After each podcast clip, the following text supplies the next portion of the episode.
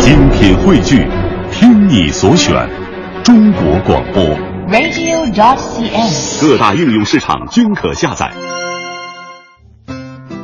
听众朋友们，大家好，欢迎您收听今天的露天电影院，我是张远远。首先还是先介绍一下来到节目中的嘉宾。大家好，我是王苏欣。王苏欣曾用笔名普鲁士蓝，在天南、青年文学、韩寒的著名 App 软件一个等发表小说若干，现为图书公司策划编辑。大家好，我是费力。费力 Weekend Movie Club 创办人之一，金鱼放映室组织者，广告媒介工作者，一个钟情港片与港乐，游走于现实与梦境之间的伪文艺青年。今天呢，我们请到了二位来我们节目呢，跟大家聊一个全新的话题：小人物在时代背景下的沉浮。嗯，我觉得我们都说是小人物在时代背景下的沉浮，其实对于每一个真正独立的个体来说，我们每一个人在时代和命运的这种大的背景下，都是对抗这个整个大的力量无力的小人物。面对不同的时代背景，面对不同的问题，然后个人又会做出怎样的选择？而在不同导演的眼光下面，他们又会怎样去看待不同的时代背景下人对于命运的选择？那么我们今天就从一位近期可能大家关注度非常高的导演许鞍华的作品来聊起。第一部电影呢叫做《天水围的日与夜》。其实天水围真的是一个挺矛盾的存在哈，大家一听到天水围，不管是熟不熟悉香港的人，可能都会觉得这个名字有点熟，因为对，不管你是喜欢电影，或者是经常会看社会新闻，对对对对天水围都算是一个关键词对对，跟各种社会新闻、民生新闻捆绑在一起。好像最近一两年一提起民生新闻啊、社会新闻啊，可能就会是有很多人间惨案或者伦理悲剧发生哈，尤其是天水围这个地方。可以算是在几年前的香港掀起了一个关于伦常悲剧以及这种什么人间生存状态的各种大的讨论。所以南都给他嗯之前做过一个报道，就说它是一个悲情市镇嘛，嗯，它是一个在那个香港那么大都市，对。它是一个浓缩的一个小社会。虽然说是它在香港大都市里面一个浓缩的一个小社会，但是另外一个角度上来讲，它又是浓缩的社会的一个很极端化的一个存在。好像在其他地方，你看香港好像整个都是非常繁荣，一派就是欣欣向荣的景象，但是到了天水围这个地方，你却可以看到它所有的社会矛盾都是可以算是极其的尖锐，然后人们生活的状态又是非常的压抑，可以说是很多与人生活配套的这种东西。呃，因为建设的又有一些问题存在，所以使得这些地方真的是最底层百姓的生活非常的苦困哈，因此就是引发了一些社会问题。而且对于香港人而言，可能天水围也是独立于他们生活、嗯非香港的一对个存在对之外嗯的一个生活的圈子。对但是问题就在于，他们也是跟香港本身主流社会是密不可分的一个地方，嗯就造成一种又从属又隔离的一种感觉。之前就是也去查过资料，看到说天水围它其实最开始就是一个鱼塘，就是原来就是一个围村，就是嗯。像深圳那样的一个小渔村，嗯。但它现在就是发展成大的一个住宅区了，嗯。就是很多人都聚集在那边。它也是经过了，其实经过了三十年，三十多年吧，嗯。从七十年代末的呃开发到后来八十年代的跟政府达成协议，然后九二年就九十年代就开始第一个屋村的那个落成，二零零一年这个人口激增到了嗯。二十七万人，但其实因为那个地方离深圳比较近，它就是一个边缘的一个地方吧，嗯。所以可能也会出现这些一些处于边缘的人物，像一些大陆到那边就嫁给香港人嗯做那个老婆，嗯然后他们就在那边住着呀。其实，在真的看到天水围的这些所有新闻的时候，第一感觉是你会被吓到。因为它发生的经常是灭门惨案，就它被爆出来的就是那种灭门惨案，然后什么对伦常惨案，然后你会觉得这个地方到底是什么样的矛盾，能够使得这儿的人能够做出这些事情？然后在你了解了之后，你会发现整个住宅人口的分配以及绿化，还有包括整个天水围地区可能医疗也很少，然后好像。图书馆也只有一个，你可能想去真的去图书馆的话，要排一上午的队，很多配套设施都不齐全，你会觉得这个地方是社会一个很畸形的存在，但是它却像一个顽疾一样存在于这个社会里面，好像也没有人去管它，然后慢慢酝酿出了很多社会。惨案，但是其实真的，如果你看完这段背景，我那天在看天水围这整个事件的背景的时候，讲说，呃，天水围也分两个地方，它的发展其实也有不平衡嘛。那你看整个天水围的地方，它的那个地理分割的时候，我突然有一个想法，就是天水围，我相信在当年。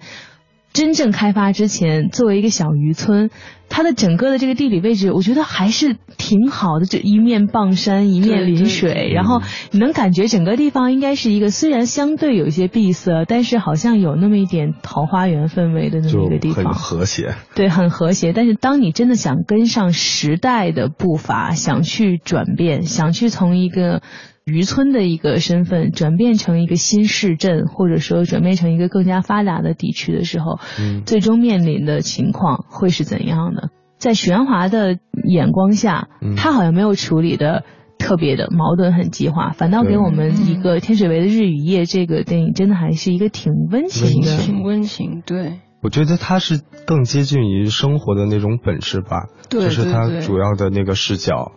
他对每一个人物的这种刻画，其实就是很生活化的。但是有的人不喜欢，就觉得他太无味了。个人是觉得这个电影是有很多小的高潮的，就是它每一个高潮都来自于生活的细节，就是你看几分钟就会有一个很小很小的细节就会触动到你，它跟你之前看的一些香港电影的感觉是不一样的，我会觉得是耳目一新的。你之前看香港电影感觉会是什么？我之前就是小的时候，包括后来稍微大一点接触到的，都是一些周星驰啊、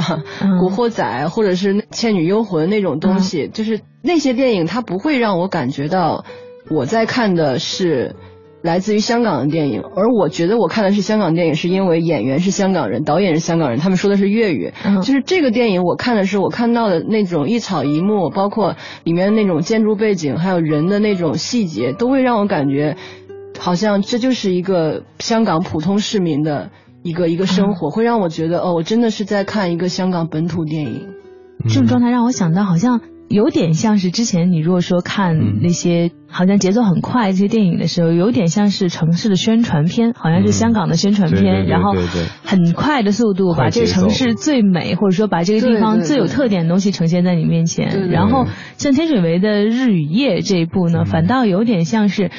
自由行的概念，你真的到了香港这个地方，自己坐着车去走，你看到的他们生活状态是这样，可能没有什么高潮，没有什么很调侃的部分，然后没有那些快节奏，然后他们的生活就是这样，可能给你感觉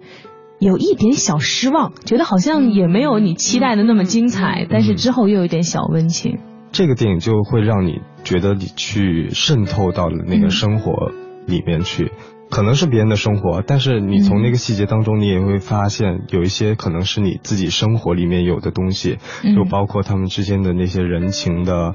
呃冷暖啊这些东西，也是你自己生活会碰到的那些事情。好像是看别的电影有一点，嗯，你直接跳出来让你来看一个电影的这么一种感觉。但是这部许鞍华拍摄于两千零八年的这个天水围的日与夜，倒是有一点让你看一段好像家庭 VCR 的那种感觉哈，就是一个家庭很正常的他的生活，而在这个正常生活的背后，可能不止这个家庭会遇到的问题，可能我们每一个人生活中都会遇到问题。即使你不生活在天水围，即使你不生活在香港，但是你可能生活中都会存在着这些瞬间。让你去有回味的东西，尤其是他拍的这个时候，零八年，好像一提到嗯那个时候天水围的那个状态，应该拍出来的，反正应该不是这种格调的片子，包括媒体的宣传，那是一个悲情城市啊。他有点跳出来了，就是给你一个不一样的，就给你展示了一个不一样的天水围。而且其实事实上。呃，许鞍华本人在之后拍的那个天水，他又拍了一个天水围的夜雨雾。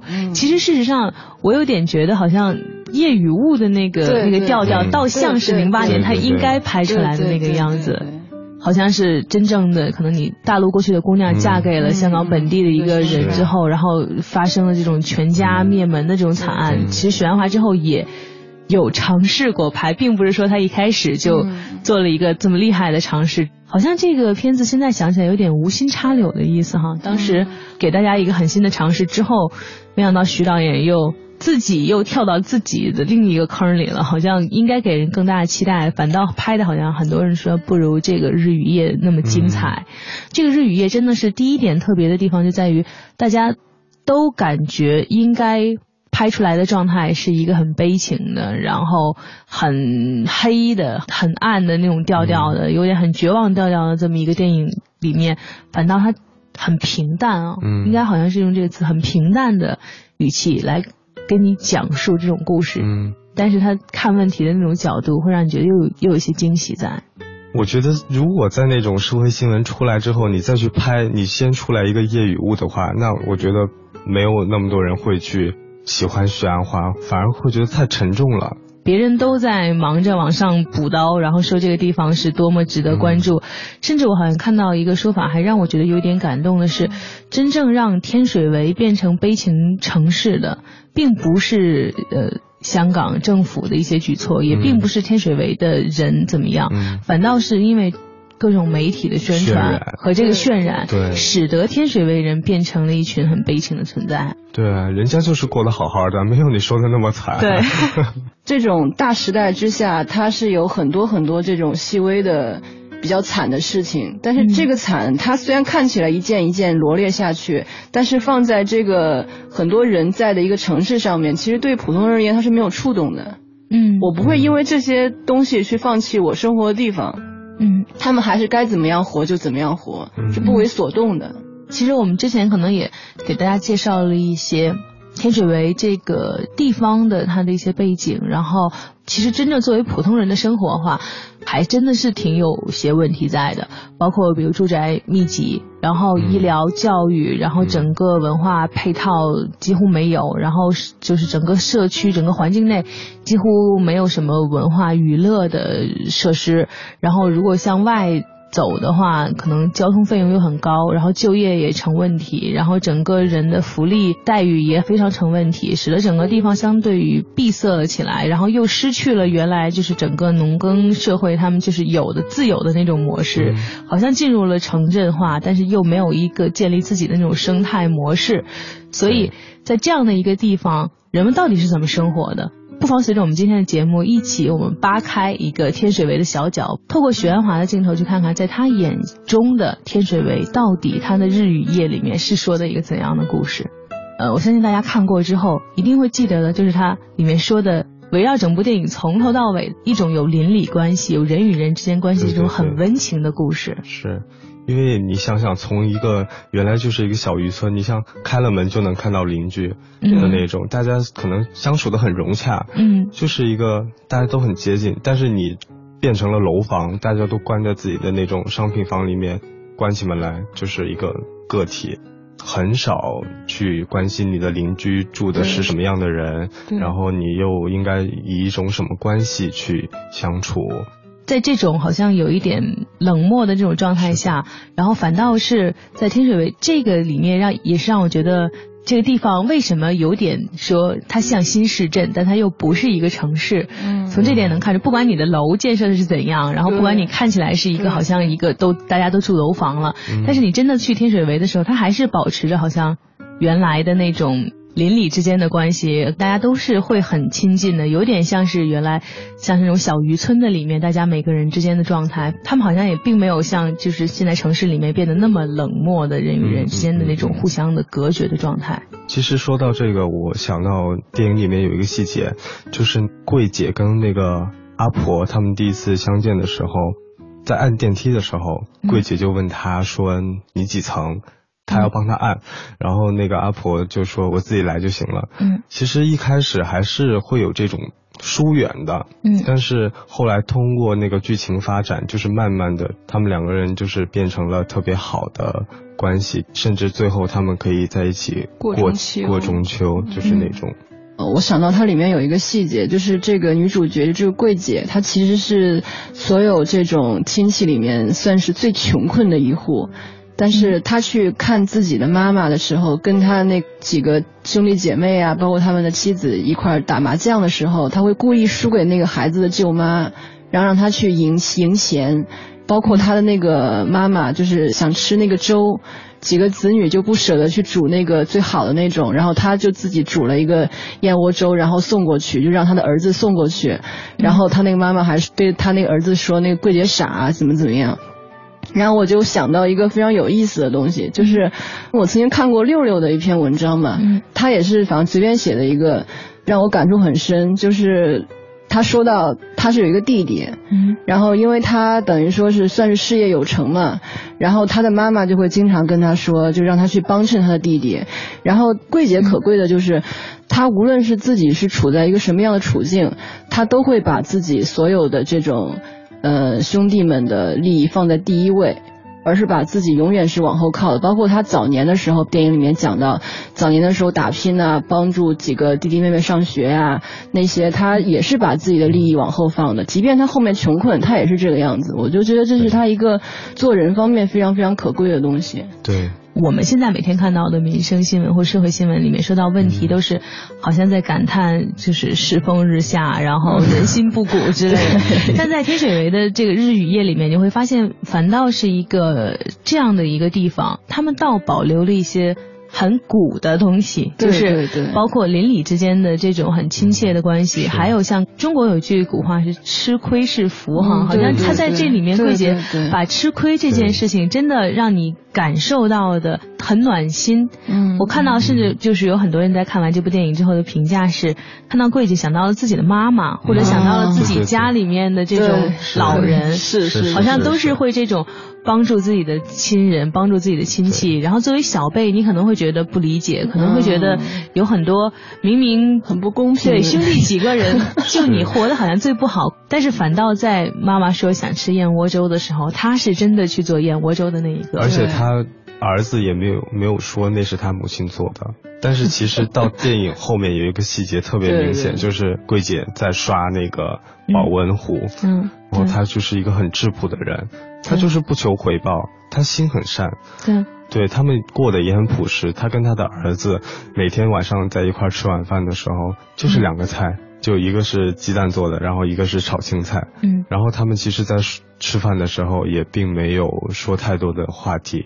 就是吃饭，然后一些日常的一些。这在这点上也是一个有意思的小细节哈。在看到好像许鞍华的一篇他的那个采访里面，他说到，就真正去天水围的时候，你会发现他们的比如家庭主妇。每天都会在那个菜市场啊，或者这些就是大市场里面会很热烈的讨论，变成讨论小组，就是怎样用最少的钱为家人做出最营养可口的饭菜。而在这个饭菜里面，鸡蛋一定是不可少的。所以你真的在天水围的那个每一家的那个主妇的餐桌上，能看到用各种方法料理做的鸡蛋。而在这个剧里面，许鞍华就把这个细节就保留在那个真的桂姐他们家的这个餐桌上，你可以看到他们把鸡。蛋做出来各式花样，但是每天都会有一道鸡蛋那道菜。对对对。而且就是你还能够看到说，那个桂姐每一次这样做完之后，包括她自己的儿子，不会去刻意的去说这是我母亲做的。嗯。然后大家都心照不宣，同时每一个亲戚，包括他的那个兄弟啊，包括他舅母啊那些，他们都对桂姐这个行为就是接受的一种姿态，不会再说哎。谢谢啊，怎么样？感激啊，那种心情的表达，好像就已经在这种长久的生活中就已经习惯了，就觉得自己的姐姐就应该是这个样子，理所当然。对，理所当然。所以说，他们也不会出现那种说，哎，姐姐你过得很贫困，我给你点钱吧，就这种类似的行为和举动，就是已经把它融入到一种习惯。嗯，也其实特别特别符合，就是我们小的时候那种家里面那种亲人之间的关系，就会一个家族里面就会有一个。人不停的吃苦卖力，然后别的人还觉得很习惯，嗯，就不会再去说一些感激啊，怎么怎么样。但是随着年龄的增长，就会觉得这种生活方式是其实是非常符合那种比较早期的群居的一个状态。嗯，正是这种好像不管是煮燕窝粥还是家里面炒鸡蛋这种生活，看起来很平淡，但是很细腻的这种叙事的方法，也让。玄华的这部电影给我们呈现出了，嗯，像苏欣之前说的，跟之前香港电影不一样的那种味道，好像看起来有那么一点点琐碎，但是在这个琐碎中又有它的味道在。就是正是因为许鞍华把这些小人物的琐碎的这种心理讲在，就是像缝纫机一样缝在他电影里面，就让我觉得他是一个非常非常急于把。任何一个大小的事情都讲得非常非常非常清楚的一个导演，嗯，包括从最近他上映的《黄金时代》也能够看出来，就是他特别特别的急于让观众了解，哎，这个人蹦出来他是做什么的，然后他说的这个跟前面其实又有什么关系？虽然他的时间点是散的，但是你能看到他非常非常急于想表达清楚的这个意念。别的导演可能更多时候旁观，他是在随他人物一起生活，然后你会让人觉得非常非常絮叨，就感觉他是在非常非常有诚意，但是拍的又非常非常笨拙。不过就这种笨拙，恰恰也是他可贵的一点吧。就是我们今天聊香港电影，包括我之前说他跟一些别的导演的电影不太一样，有一点我觉得原因就在于许鞍华是随着他的那个一个时代一个时代，比如七十年代、八十年代、九十年代。他也在随着这个时代的变化去整合自己的这种电影的视角，他不会说是保持着一个一贯的风格，他也是在改变自己，然后找到自己。其实《天水围日与夜》之所以好，就在于我觉得他找到自己那个立足点，就是像一片一片一样去把这些生活中的细枝末节抛出来，而不是说去展现一个很概括、很大的一个东西。这样子就反而就像一根针一根针一样扎在人的心上，就会让人觉得比较触动。您正在收听的是凡尘工作室电影派第三季露天电影院，精彩正在继续，继续。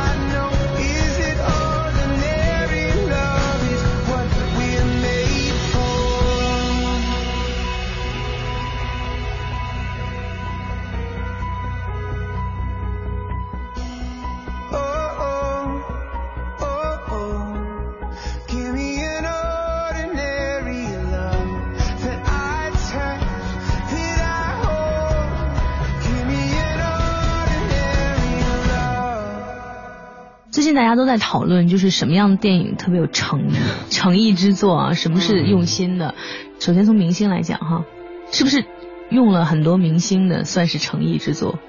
最近其实很多电影，就是你一看电影宣传的时候，都会列出很多明星的名字，是。然后因为有这些明星出演，然后你会觉得好像因为有这些明星，所以它是一个诚意之作，值得你期待。嗯。但是有的时候你翻回来再想。诚意之作或什么，就真真正造就一部诚意之作的，是不是在那些明星？我觉得有明星吧，肯定是一件好事。嗯，我是觉得每一个导演，不管他是拍什么的导演，他都希望里面电影里面有一个大人物，或者有有很多大人物最好了。就像许鞍华后面他。算是成名之后，桃姐里面我们可以看到，连一个配角都是他，都是大明星。那是因为他有这个能力可以做到，也说明其实他也是很想都请明星。但是我是觉得，如果说一个电影里面的明星很多，可能更多体现的。倒也不是说，就是这个电影摄制组他的这个诚意，可能更多是一种投资商的那种诚意。对，肯定明星一多，大家都会去看。但是单纯站在电影的这个效果呈现出的这个视觉效果啊，包括它的那个叙事效果上来说的话，嗯，明星房是需要的，因为有些明星确实是。因为长期的一种积累，然后演技的锻炼啊，包括一些作品啊，就让他自己对很多角色有有自己的一种感觉。但有的时候，有些电影里面的明星会让人觉得他出现的很不合时宜，嗯，你就会出戏。我们有时候说一些别的那种小成本啊，或者是一些相对独立一点的电影，我们会觉得他电影拍的好，是因为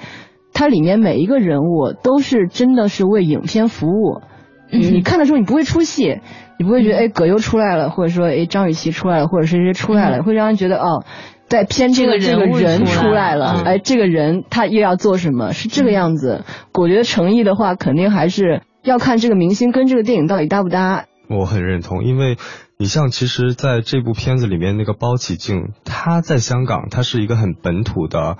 曝光率很高的一个明星，嗯，他是香港人都知道的一个明星，但可能作为大陆人或者是其他人来说，并不太知道，但他就是很适合这个角色。对，我觉得这个从导演的选角的这个角度上面来说，也是很重要的，因为明星你也分很多种啊，一线明星、二线明星，甚至到十线明星都有。但是你要看这个人，把适合的人放在适合的位置上，他能不能驾驭这个角色。其实这点我还挺同意的，就是有关于电影怎么叫用心。有很多时候，你看很多电影在设计的时候，它好像一开始特点并不是在明星上，而是在讲故事的方式上。就比如说之前呃，我跟苏欣我们都聊的时候，都碰巧都看过的一个电影《谜一样的双眼》，可能在前面看的时候，你会觉得是一个有点悬念的故事，然后有一点让你觉得。好像对主角人物有那么一点不理解，甚至有一点疑惑的这么一个故事，然后到最后一刻，他以他讲故事很特别的方式，告诉你，可能每一个人他做这个事情的时候，他都需要一个方式，能把自己的这种过去，然后通过一种方式释放出来，才能够结束，才能继续向前。所以，可能这种方式让你会觉得，哦，在最后一刻，你有点大反转那种感觉。说到这个，我倒是想到一个问题，就是。无论是欧美的电影也好，还是他们的电视剧也好，我们有的时候会发现一个问题，就是里面在大牌的演员，他全部就是在这个电影里面，他整个就是作为演员的个性是弱下去的。嗯，但是我们反观一些我们中国的一些电影吧，比如说我们看一个《一代宗师》。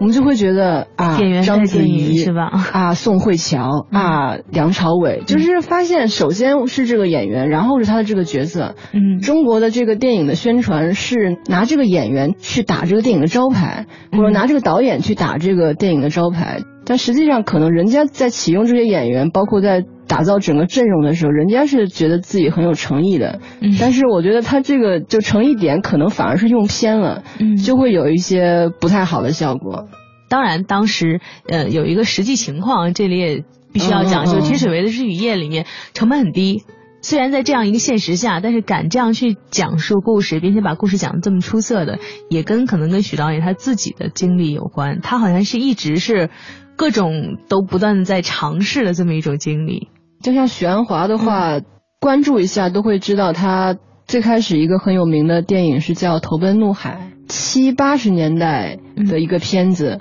他当时还拍了一些，呃，有一点点像徐克，徐克早期的一些风格那种，就比较另类的一些武侠片吧。《投奔怒海》当然不是了，就这几个武侠片成就不是非常高。然后到了八九十年代之后，他又拍了一些什么《千言万语》啊，就是这些又比较大时代的一些片子。就是我觉得他比较特别的一点就是，他始终在找寻自己的位置，然后始终在寻找自己真正适合的东西。而且他有一点非常可贵的就是，我觉得他是边拍边学。比如说我们看到《天水围的日与夜》，我们觉得很好。会不会他以后一直都这样拍？然后不是，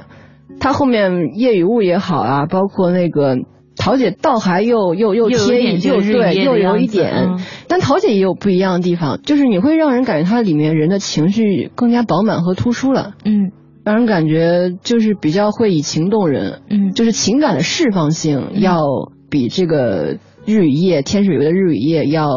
高得多的，然后再说到黄金时代的话，又完全是另外一种方式了。嗯，其实我觉得他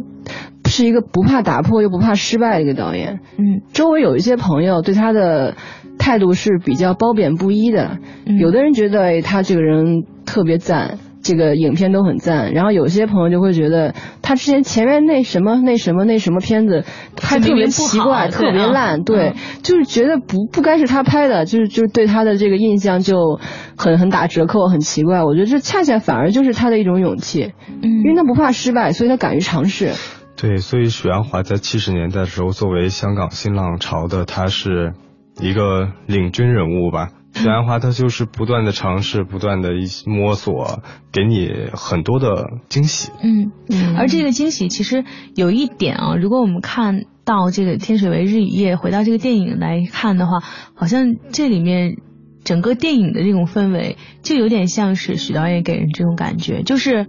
似乎有一些和你预想的不一样。但是呢，又总会有让你意想不到的惊喜在里面。可能你一开始觉得这会是一个怎么样高潮迭起的故事，但是反倒是它只有一些特别点和一些小高潮给你。但是通过这些好像是很平淡的人物的生活，反倒是让你想了很多有关于，也许是你的家庭、你身边朋友的家庭，然后你长辈的故事，给你一些很细节的东西在里面。讲了这个电影这么多哈，那最后如果说到就是这部电影给你们印象最深的地方，或者说打动你的细节，你会觉得有什么？就是桂姐去她的妈妈家的整个那一大场戏吧，跟她的那几个兄弟姐妹的这个交流，无论是打麻将也好，那种闲扯也好，他们对桂姐的询问也好，我发现有一个小小的细节就是。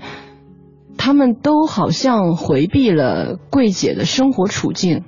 整个家庭的所有的成员，除了她的妈妈，她知道自己的女儿其实是是最穷的，但她她也没有去问。但是我会觉得她是知道的，然后别的人就仿佛不知道一样，嗯，都回避了这个问题，反而是桂姐在那边，哎，你这个怎么样，那个怎么样，然后打个麻将就是让你赢点钱吧，就是就这种东西，我会觉得这个是最打动我的一个地方。打动我的那个地方，反而是在那个欢姐，就是那个孤寡老人那个老婆婆身上。她女儿死了，然后她的女婿又有了新的家庭，她自己的那个外孙就跟了她的父亲，有了新的生活，自然她就落单了，孤寡老人嘛。然后她那个时候就是碰到了桂姐之后，慢慢桂姐那颗善良的心就融化了她，打开了她的心房。最感动我那场戏是她要送。桂姐一一包那个冬菇，然后他就是拿下来之后看了一下那个价签，把它撕掉了。然后他就碰到柜姐把那个冬菇送给他之后，柜姐一直说不要不要，但他就一直说那个你就拿下吧，反正我也一个人。嗯。为了说你的儿子帮我抬那个电视机上楼，但你其实那个电视机抬那电视机上楼只不过要七十块钱，但他那冬菇是三百多块钱一包。他说你就收下吧，就是一种。人情就是一种礼尚往来的这个东西，但是其实他是很真心的，并不是说我就一定要呃你帮我做了一件事情。的一个交换，嗯，对。他是觉得人情是无价的，所以他不会觉得一个三百二十块和一个七十块有一个什么所谓的嗯，在送礼上有一个什么高低之分。苏欣看到的是家人之间那种忍让，然后和那种包容。费力看到的呢是这种好像中国传统文化里面就是人与人间这种交往的礼数。那其实感动我的这点好像是有关于我们看待生活问题的这么一个态度，好像在。后面的时候，那个儿子和他老师好像在市场上面，对超市里面见到，然后他老师说，就是你还是一个挺好的，今年挺好，就对于生活的各种问题，他儿子其实当当时挺平淡的说，因为我什么都不做啊，就我什么都不干，所以我就没什么问题。然后他老师说的是，